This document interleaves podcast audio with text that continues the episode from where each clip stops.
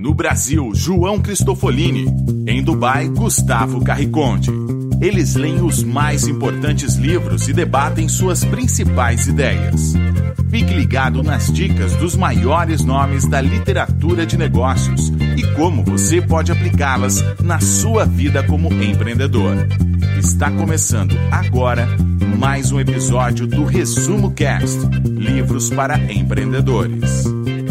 Olá, seja bem-vindo a mais um episódio do Resumo Cast. Aqui quem fala é João Cristofolini e estamos começando agora o episódio 127 com mais um livro para empreendedor. No episódio de hoje vamos falar sobre o livro Mais Rápido e Melhor, do autor Charles Duggin, que é o mesmo autor do livro O Poder do Hábito. E neste livro Mais Rápido e Melhor, o autor faz uma exploração da ciência da produtividade e por que no mundo de hoje, como você pensa é muito mais importante do que o que você pensa.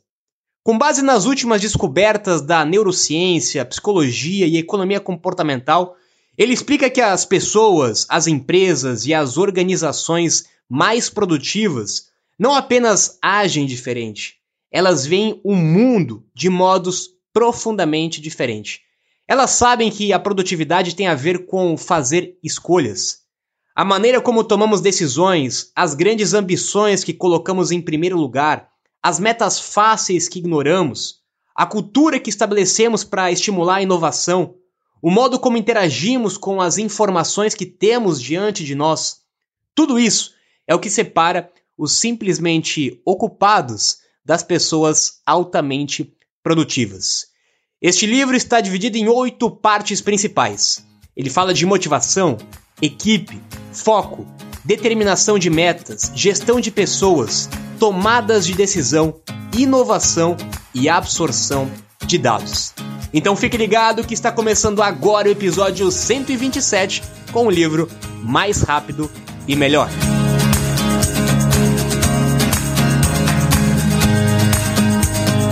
Olá, eu sou Gustavo Carriconde e seja bem-vindo ao episódio número 127 do Resumo Cast mais rápido e melhor. A história desse livro começou quando o autor Charles Duggin recém havia publicado o seu primeiro grande sucesso, O Poder do Hábito, que foi um livro que resumimos no episódio 23 do Resumo Cast. De fato, O Poder do Hábito é um dos livros mais escutados aqui pelos nossos ouvintes. Mas voltando à história de Charles, ele estava intrigado com o preço que estava pagando por ter atingido tanto sucesso. Ele se sentia exausto e sem tempo para absolutamente nada, respondendo dezenas de e-mails por dia e com dificuldade de ser produtivo. Ele então iniciou uma série de pesquisas que durou quatro anos e resultou em outro grande best-seller sobre produtividade que é esse livro, O Mais Rápido e Melhor. Mas o que é produtividade? Você já parou para pensar que produtividade tem significados diferentes em situações diferentes?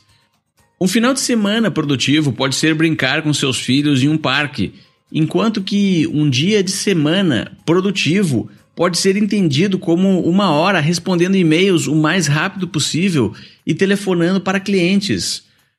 Ou até mesmo um empreendedor pode encarar uma experiência em um novo mercado que não deu certo como extremamente produtiva, sim, caso ele entenda que cada fracasso é um passo a mais na direção de encontrar um grande negócio. Percebeu então que em diferentes situações e para diferentes pessoas, produtividade tem significados diferentes. Vamos ver agora uma definição muito interessante que o autor apresenta sobre produtividade. Em termos simples, produtividade é o nome que damos às nossas tentativas de descobrir a melhor forma de utilizar nossa energia, nosso intelecto e nosso tempo conforme tentamos obter as recompensas mais significativas com o mínimo de esforço desperdiçado é um processo de aprendizado sobre como ter sucesso com menos estresse e dificuldade. É realizar algo sem sacrificar as coisas importantes durante o caminho. E para você, qual é a sua definição de produtividade? Se você acha que é ter a sua agenda completamente lotada e ficar o dia inteiro fazendo coisas, fique ligado, pois iremos derrubar esse mito de uma vez por todas nesse episódio do Resumo Cast que está apenas começando.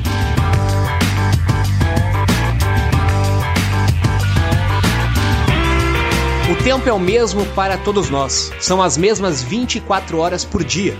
A diferença é que algumas pessoas aprendem a ser mais rápidas e melhores. Elas descobrem a melhor forma de usar o seu tempo e a sua energia para ter melhores resultados. Produtividade é uma questão de escolha. Escolha daquilo que você vai fazer e escolha daquilo que você não vai fazer, principalmente. Produtividade não é sobre trabalhar mais, mais horas, ter mais compromissos, ter mais reuniões. Produtividade é sobre trabalhar menos, usar melhor o seu tempo, usar melhor a sua energia e, mesmo assim, ter melhores resultados. Nós estamos vivendo numa era onde trabalhos autônomos, freelancers, negócios digitais, trabalhos home office estão cada vez mais em evidência. Por isso que é importante as pessoas entenderem e conhecerem sobre o assunto de produtividade. Afinal, o futuro do trabalho não é mais sobre remuneração através de horas destinadas ao seu trabalho. A remuneração está cada vez mais atrelada aos resultados que você obtém com o tempo que você está trabalhando. Então, muito mais importante do que a quantidade de trabalhos é a forma como você produz nessa quantidade de tempo. É a forma como você se torna mais rápido e melhor. As pessoas que são bem-sucedidas neste novo mundo, nessa nova economia, são aquelas que tomam as decisões eficientes sobre como elas gastam o seu tempo e a sua energia. Afinal, isso é a vida. Isso é o nosso bem mais escasso e limitado. E para fazer isso, isso exige algumas habilidades, como definir as suas metas, definir as suas prioridades, fazer algumas escolhas, renegar alguns compromissos, algumas atividades e principalmente, o primeiro item que o autor traz e explora a fundo é a importância de entender a sua motivação. A produtividade está muito ligada com a sua motivação. Qual é a sua motivação para fazer uma determinada atividade? A motivação é diferente de cada pessoa. Por isso que aqueles eventos com palestras motivacionais dentro de empresas não surtem mais resultados, porque a motivação é individual. Um líder precisa entender qual que é a motivação de cada um dos seus funcionários, de cada um dos membros da sua equipe, porque a motivação é única e é individual. Mas a motivação é justamente o motivo para a ação. A motivação é o porquê, o motivo que você vai ou não fazer uma determinada atividade. E tudo começa com o seu porquê. Por que, que você vai fazer aquela atividade? Qual é o objetivo que você vai fazer ou não fazer aquela atividade? O autor traz um exemplo bastante prático. Você está querendo ler um livro, está com uma dificuldade de conseguir ler aquele livro. E aí você se pergunta: por que, que você está fazendo isso? Qual é o motivo de você ler este livro? Para você conseguir ter o hábito de ler livros, a sua motivação não pode ser simplesmente ler um livro, acabar mais um livro. A sua motivação é entender o porquê você quer ler aquele livro, o que, que ele pode fazer por você, o que você pode melhorar com ele, como ele pode ajudar você a alcançar os seus grandes objetivos, as suas metas, os seus sonhos. É isso que faz com que você tenha motivação para ler um livro, em vez de trocar o mesmo tempo em outras ações, talvez a curto prazo, mais divertidas. É um motivo por trás da ação. É isso que te incentiva a fazer algo. É isso que te faz ser mais produtivo. Quando você descobre o motivo de cada atividade que você tem para fazer.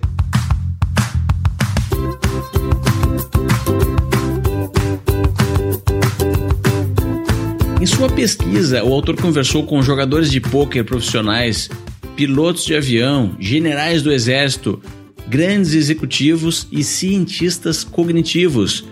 À medida que ele explorava e tentava desvendar os segredos da produtividade, ele percebeu que oito ideias apareciam constantemente nos relatos das pessoas altamente produtivas. de diferentes áreas.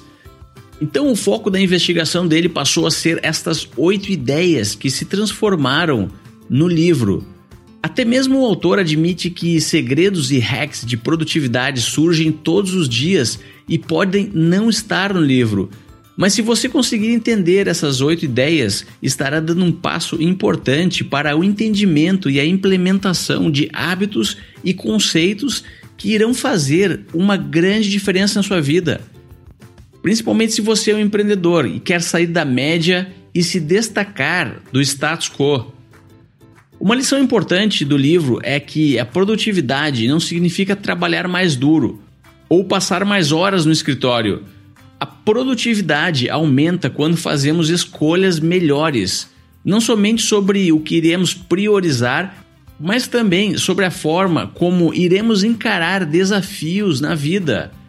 São essas escolhas que separam as pessoas ocupadas daquelas que são produtivas. Vamos falar agora sobre um problema que afeta a maioria das pessoas que não conseguem ser produtivas, que é a motivação. Diversos estudos científicos constataram que as pessoas naturalmente se sentem mais motivadas quando escolhem aquilo que querem fazer e se sentem no comando das suas vidas, ao invés de ter que realizar tarefas sem saber o motivo por trás delas. O autor dá um exemplo pessoal dele quando se deparou com 50 e-mails para serem respondidos. Depois de lutar contra a procrastinação e interrupções que surgiam e lhe impediam de responder os e-mails, ele resolveu tentar uma abordagem diferente. Abriu o primeiro e-mail da lista de 50 e era um convite para participar de uma reunião que seria longa e tediosa. Ele então abriu a janela de respostas e escreveu uma frase qualquer que veio à sua mente naquele e-mail. Olá, Jim. Claro, sim, posso participar da reunião, mas só posso ficar por 20 minutos. Ele conta que percorreu dúzias de e-mails e foi fazendo exatamente a mesma coisa. Foi abrindo janela por janela e iniciava todas as respostas com apenas uma frase: depois, ele voltou ao primeiro e-mail e completou o que faltava. E ficou da seguinte forma: Oi, Jim. Claro, posso sim, mas só posso ficar por 20 minutos. Tudo bem com você? Obrigado, Charles. O que ocorre é que é muito mais fácil responder um e-mail quando já existe pelo menos uma frase lá. E outro ponto importante é que se essa frase lhe faz se sentir no controle, você terá mais motivação para terminar. Para muitos tipos de tarefas pontuais, começar é que é o grande desafio. Outra grande dica para ter motivação é perguntar-se por que você está realizando determinada tarefa. O autor conta que estava lendo um artigo científico extremamente cansativo e, para ter motivação para terminá-lo, ele escreveu a lápis na folha do artigo: Eu estou lendo isso para escrever um grande livro. E o simples fato de ter bem claro o motivo pelo qual ele estava lendo acabou lhe trazendo motivação extra para terminar o que havia começado. Então comece você agora mesmo a perguntar-se por que está ouvindo esse podcast, por que está respondendo e lendo mensagens no Facebook ou no WhatsApp, por que está assistindo TV, por que está trabalhando em um determinado projeto e por que não está fazendo exercícios. Isso irá lhe trazer não somente motivação para iniciar o que é preciso e parar o que não é necessário, mas também irá lhe proporcionar uma visibilidade de como você utiliza os seus recursos e quais são as suas prioridades.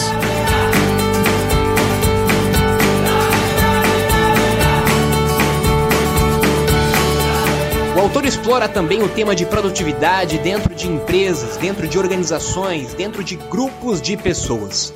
E alguns pilares bastante importantes para a produtividade de um grupo de pessoas são liberdade, autonomia e possibilidade de opinar e errar. O autor apresenta vários estudos de casos, vários exemplos, onde um grupo formado por pessoas completamente diferentes foi muito mais produtivo do que um grupo formado por pessoas iguais. Já falamos bastante sobre isso em outros episódios, sobre a importância de criar grupos complementares, com perfis diferentes, pessoas que vêm com uma bagagem diferente que podem somar de uma forma muito mais produtiva para um grupo do que pessoas que pensam e agem de uma forma completamente igual. Ele fala também sobre a importância de você incentivar os seus funcionários, os membros da sua equipe, descentralizando decisões. Centralizar decisões talvez seja uma das grandes causas de má produtividade de muitos donos de pequenos e médios negócios, principalmente, que ainda têm a ideia de que eles precisam estar à frente de toda a decisão, de tudo aquilo que é importante dentro da sua empresa precisa passar por eles. E quando você aprende a descentralizar decisões, quando você tem confiança nas pessoas que trabalham com você, quando você gera essa atmosfera de confiança, as pessoas se sentem muito mais à vontade para tomar as decisões. Você encoraja os funcionários a trazerem novas ideias, a trazerem soluções de como eles podem facilitar e melhorar o processo, como eles podem aumentar a produtividade. Uma dica para isso é você passar alguns dias em cada área, em cada função da sua empresa, para sentir na prática como que é o funcionamento daquela atividade. Muitas vezes o dono do negócio ele está tão distante de uma determinada atividade e ele tenta centralizar as decisões que ele não enxerga como alguma coisa poderia ser muito mais produtiva.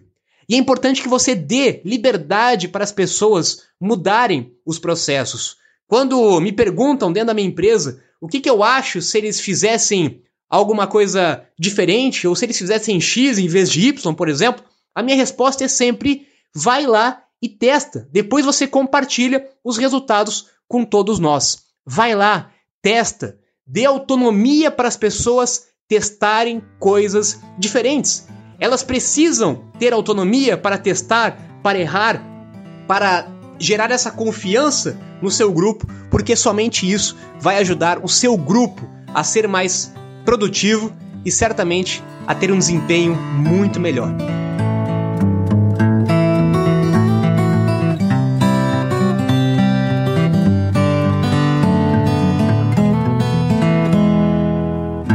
A próxima grande dica das pessoas produtivas é ter foco.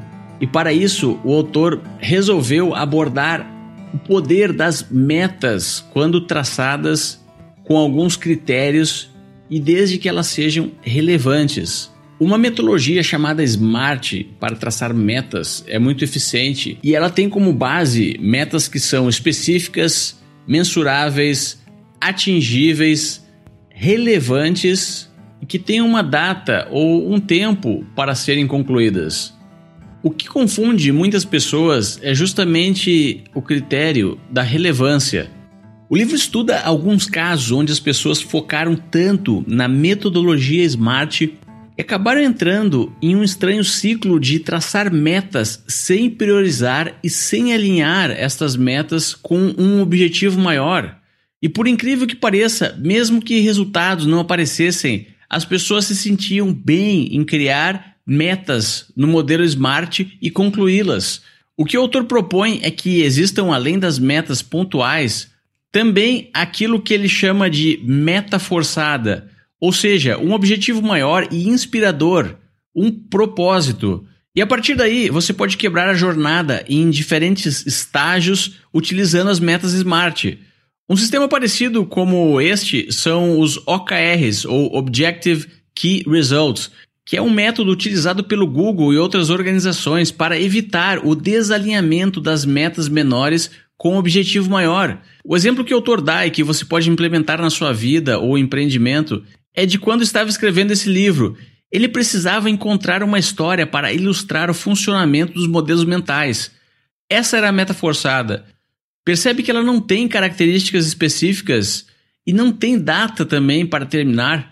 Mas tudo bem, esse é o objetivo maior e inspirador. Agora, o próximo passo foi quebrar essa meta forçada em metas smart. Tipo, na segunda-feira, passar uma hora procurando por especialistas. Na terça-feira, telefonar para quatro especialistas e marcar uma reunião.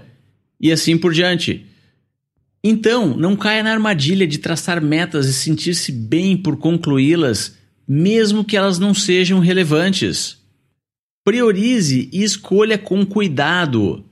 Se você tem uma equipe, faça uma reunião para alinhar com todos o que é realmente importante para a organização, para onde vocês querem ir, qual é o propósito do negócio e somente depois quebre em metas SMART. Comece com uma meta que cause um grande impacto, uma meta desafiadora.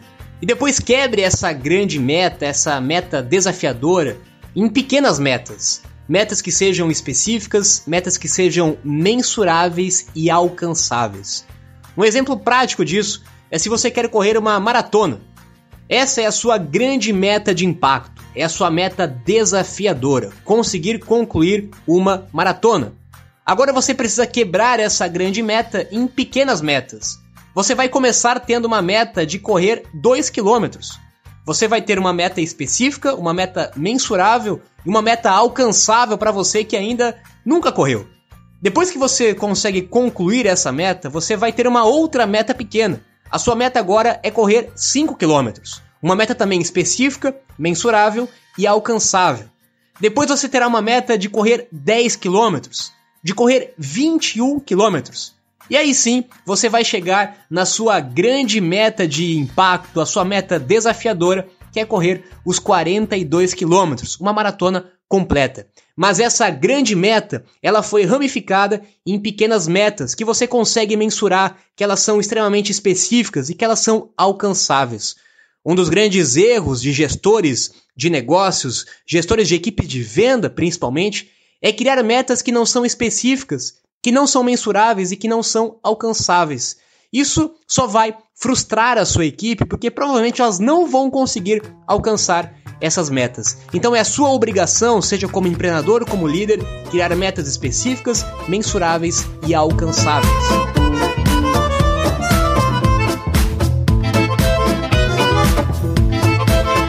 Outra grande característica das pessoas produtivas é que elas têm modelos mentais que auxiliam a navegação entre os diferentes desafios da vida. Algumas pessoas chamariam modelos mentais de experiência ou intuição, mas a verdade é que eles podem ser treinados e adotados com relativa facilidade pelas pessoas.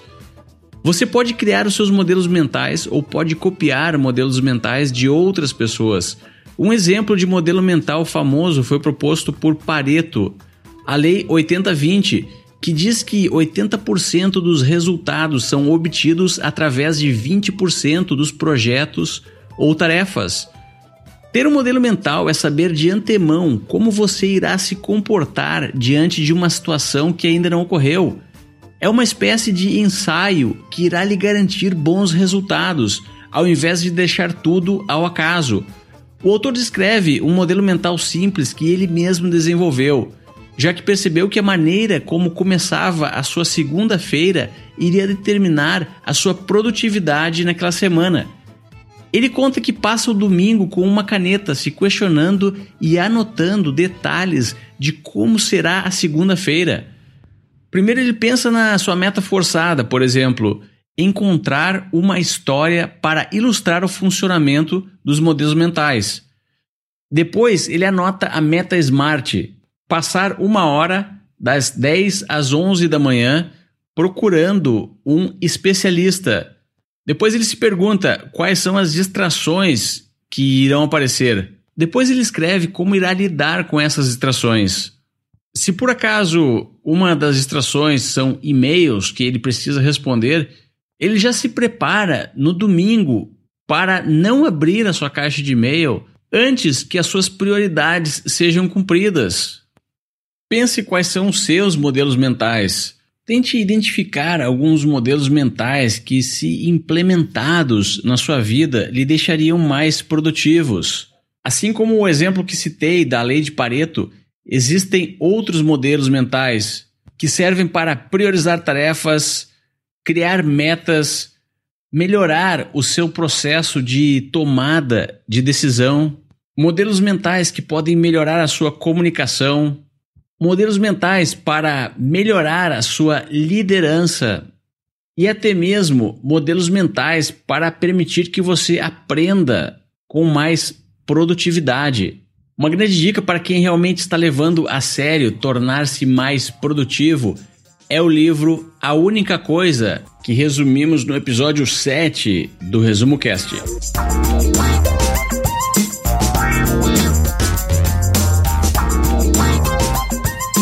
Manter o foco sempre foi difícil, principalmente em situações difíceis. E é justamente essa dica que o autor dá para você conseguir manter o foco em situações difíceis. Que é você criar mapas mentais, criar processos, criar scripts, criar respostas possíveis para situações difíceis que você pode vir a enfrentar. Por exemplo, se você está começando um novo negócio, você já pode projetar mentalmente, com mapas mentais, com possíveis cenários daquilo que pode acontecer durante o seu caminho. E se você não atingir o seu plano de vendas? E se você não atingir a sua meta financeira? O que você vai fazer em caso de dificuldade financeira nos primeiros meses do seu negócio? Você já pode projetar isso mentalmente, essas respostas, para que quando enfrentar um momento difícil, você consiga manter o foco naquela situação, naquele momento e que você consiga estar preparado para lidar com aquele momento. Um outro exemplo é se você vai vender alguma coisa. Antes de você ir para uma reunião de vendas, você precisa se preparar, você precisa criar um mapa mental da reunião, você precisa imaginar como será a reunião, imaginar os possíveis cenários daquela reunião, as possíveis objeções que aquela pessoa pode dar para você, as possíveis contrapropostas. Quando você já cria todo esse cenário de possibilidades mentalmente ou por escrito, você vai estar muito mais preparado para manter o foco naquela situação de aparente dificuldade. E o autor também finaliza o livro falando sobre absorção de dados.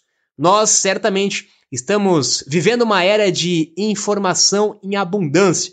Nunca tivemos tanto acesso à informação como nós temos nos dias de hoje. E ter tanta informação à disposição não torna mais fácil a escolha entre o que é melhor ou não.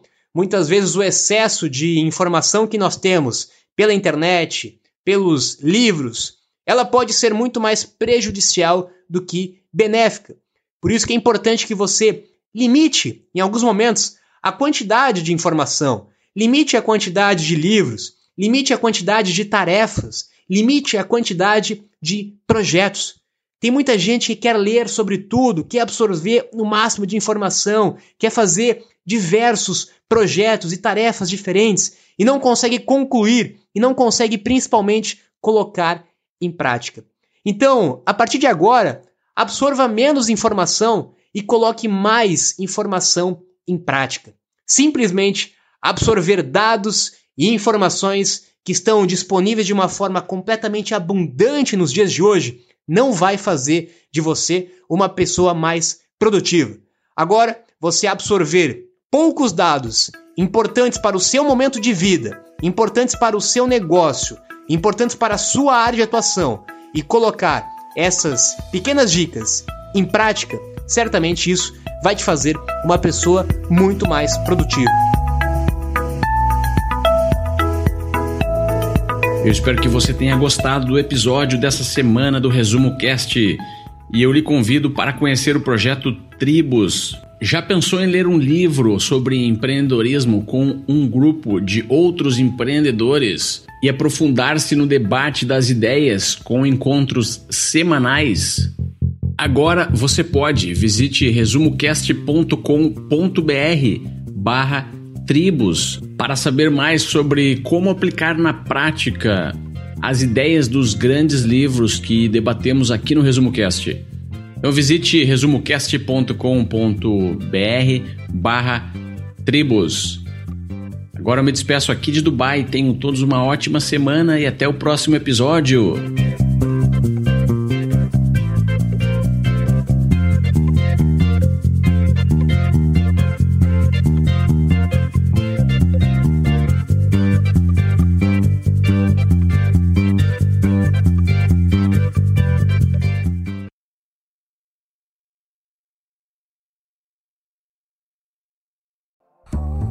Se você gosta de assistir vídeos gratuitos sobre livros para empreendedores, sabia que já estão disponíveis no canal do YouTube do Resumo Cast os resumos dos livros em vídeo dos últimos episódios da temporada 3 Basta abrir o seu aplicativo do YouTube ou o site do YouTube no seu computador e procurar pelo nosso canal digitando Resumo Cast.